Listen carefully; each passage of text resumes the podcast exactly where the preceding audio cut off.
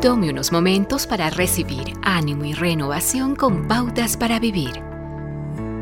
Nunca me olvidaré la primera vez que al momento de chequear mi equipaje tuve que pagar extra por sobrepeso. Me encontraba en África en una excursión misionera.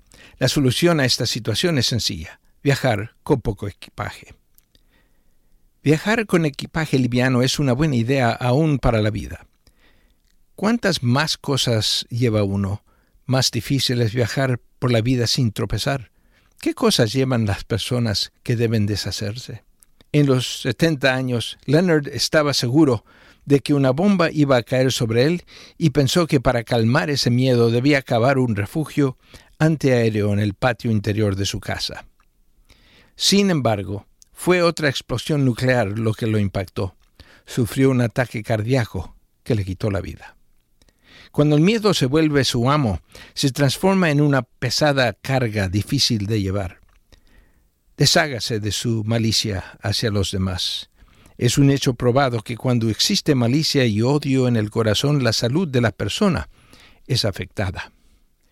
Olvide sus resentimientos. Cuando el padre de Jim falleció, éste esperaba no solo obtener su parte de la herencia, sino también las cosas personales que su padre le había prometido.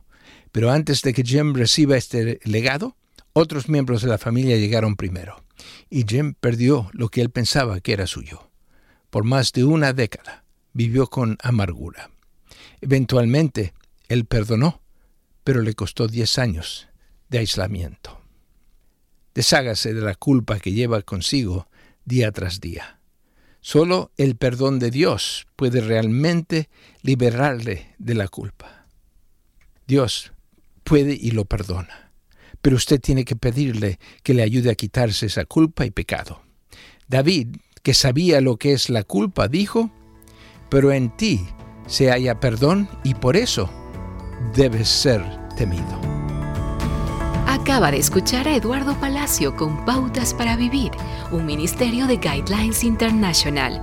Permita que esta estación de radio sepa cómo el programa le ha ayudado. Acompáñenos en la próxima emisión de Pautas para Vivir. Gracias por su sintonía.